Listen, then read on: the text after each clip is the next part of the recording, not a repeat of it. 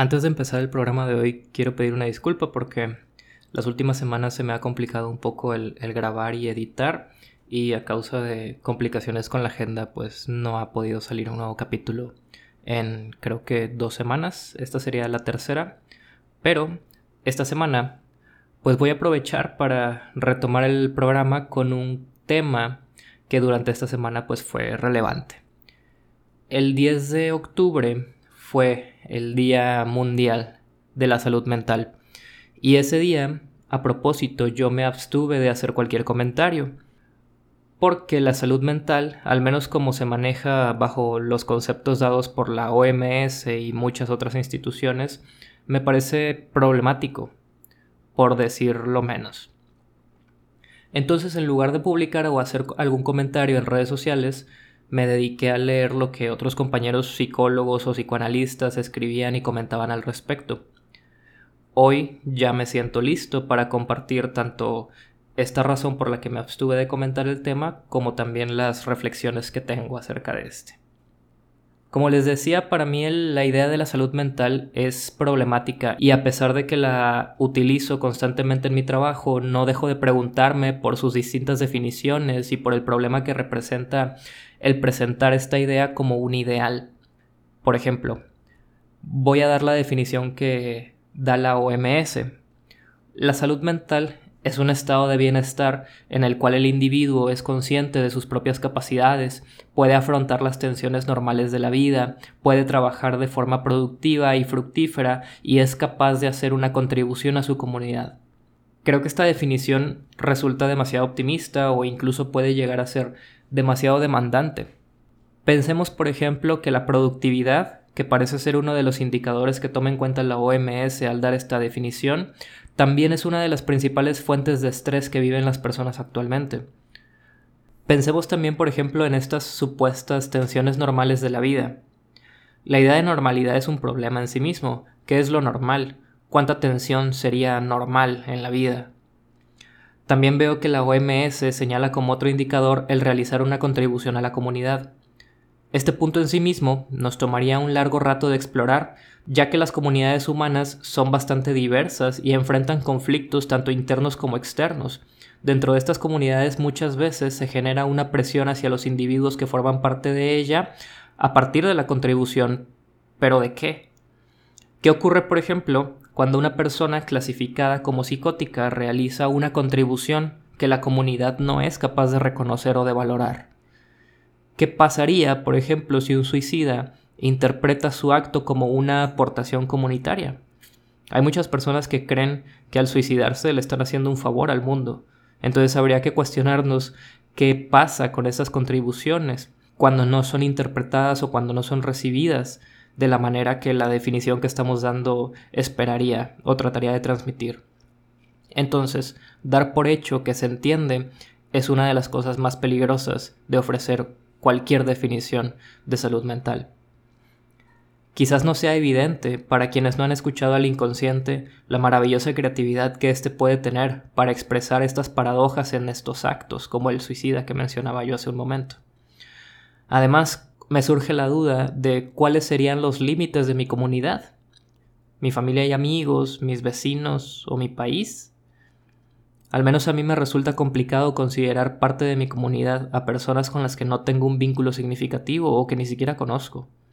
Pero insisto, la idea de comunidades por sí sola es un tema demasiado extenso y problemático que nos llevaría incluso algunos libros o publicaciones el poder examinar a detalle.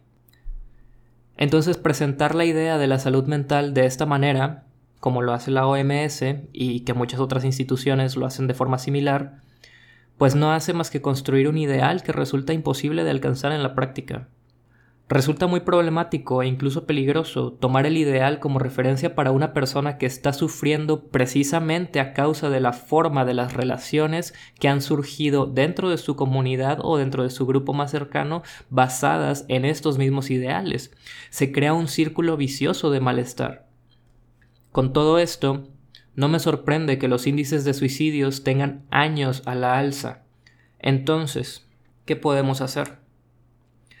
Como les comentaba hace un momento, a pesar de que a veces utilizo en mi trabajo la idea de la salud mental, no dejo de cuestionármela y tampoco doy por hecho que se entiende a lo que me quiero referir. Incluso reconozco que al utilizarla me encuentro en una posición un poquito contradictoria o paradójica. Entonces constantemente estoy en una reformulación propia de lo que para mí significa este concepto, y me he dado cuenta que en esta capacidad para reformularse cosas radica uno de los pilares que yo considero que podrían ayudarnos a dar una definición de salud mental que al menos a mí no me generara conflictos.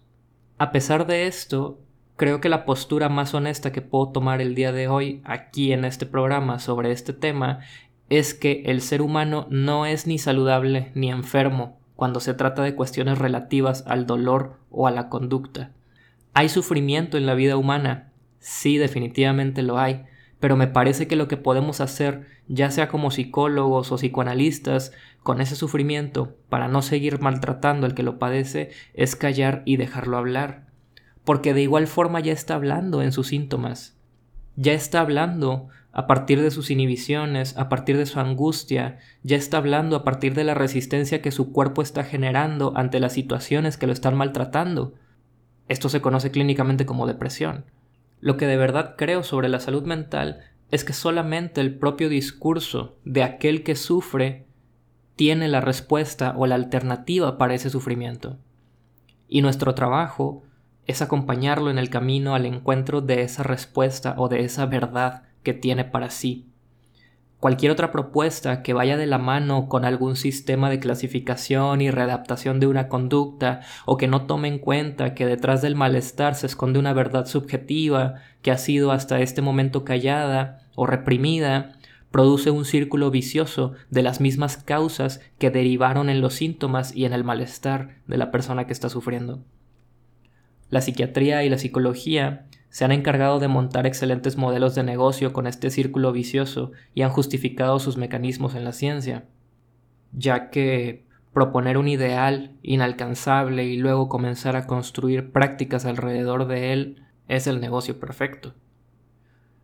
Muchas veces el respaldo de la ciencia parece justificar la ausencia de cuestionamientos de la propia práctica y todo lo que se hace y se dice desde esta posición acaba siendo un intento de vender una forma de terapia, las guerras también son respaldadas por la ciencia mediante el diseño de formas cada vez más efectivas de matar, de la misma forma que la ciencia produce psicoterapias cada vez más efectivas. ¿Pero para qué? Entonces mi propuesta se resume en esto. Escuchar, acompañar al sufriente en su encuentro con una verdad subjetiva, cuestionar las instituciones, cuestionar la propia práctica e intentar sostener un discurso libre de clasificaciones y de promesas imposibles de cumplir. Si hubiera una definición de salud mental con la que me sintiera plenamente satisfecho sería esta.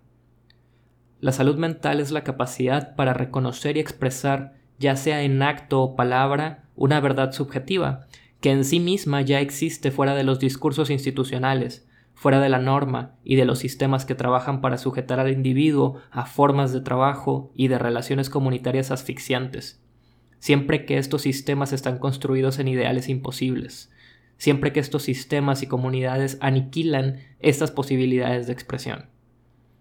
Esa es una definición de salud mental con la que no tendría conflicto. Para comprender profundamente esta definición hay que tener claro que la expresión de la verdad subjetiva siempre va a poner en peligro la existencia de los sistemas. Pero esto no significa que abogo por un mundo de caos, desorden y anarquía, Aquello por lo que abogo es por un mundo donde la expresión de esta verdad sea reconocida por los diferentes sistemas de forma que se vean obligados a transformarse constantemente para permitirle el paso a la siguiente generación de subjetividad que nace no gracias a, sino a pesar de estos mismos sistemas. Vivimos en un mundo controlado mediante instituciones y sistemas que dieron soluciones a problemas de generaciones pasadas. El mundo no puede seguir funcionando igual.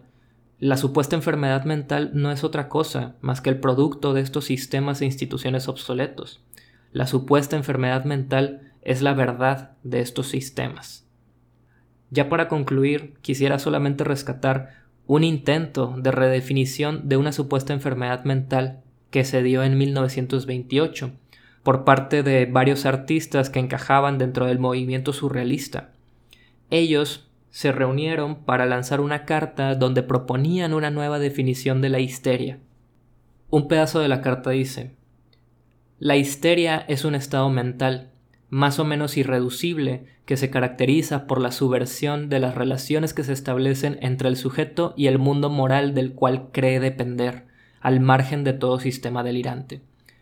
Este estado mental se funda en la necesidad de una seducción recíproca que explica los milagros apresuradamente aceptados de la sugestión o contrasugestión médica. La histeria no es un fenómeno patológico y a todos los efectos puede considerarse como un medio supremo de expresión. Entonces, insisto, si hubiera salud mental, viviríamos en una cultura profundamente distinta a la que tenemos sería una cultura en constante transformación y con espacios de libertad absoluta para estos medios supremos de expresión, que hoy en día son clasificados y maltratados bajo etiquetas de salud o enfermedad mental. Entre estos medios supremos de expresión, no solamente existiría la llamada histeria, sino también las llamadas depresiones, incluso la psicosis también sin necesidad de clasificarlas y readaptarlas al sistema previo, al mismo sistema que las obligó a emerger como síntoma. En este mundo ideal, lo único que nos tocaría hacer es escucharlas y no estorbarles, sino dejarles construir una y otra vez nuevos sistemas a partir de la materia prima, que sería la verdad de sus discursos. Ese mundo ideal sería un mundo donde no me causaría conflicto hablar sobre la salud mental. Al momento de editar el capítulo y escuchar esto último que acabo de decir, me di cuenta que caigo nuevamente en una contradicción o una paradoja. Algunos quizás crean que estoy hablando también de un ideal imposible, cuando justamente hace rato estaba criticando la idea de construir a partir de estos ideales imposibles. Así como no estoy exento de errores, tampoco estoy exento de corregirme. Y creo que la diferencia en lo que digo radica en que soy consciente que esos ideales imposibles están ahí para no ser alcanzados y para reconstruirse una y otra vez. Y si hoy digo esto, en algunos años quizás piense algo diferente y se corrija y se modifique este ideal. No lo tomo como una verdad absoluta ni tampoco como algo que aplique para todos, a diferencia de las propuestas de salud mental que leo y escucho en todos lados. Muchas gracias por escucharme. Mi nombre es Carlos Francisco Rodríguez y esto fue Blue Wisdom. Nos vemos la próxima.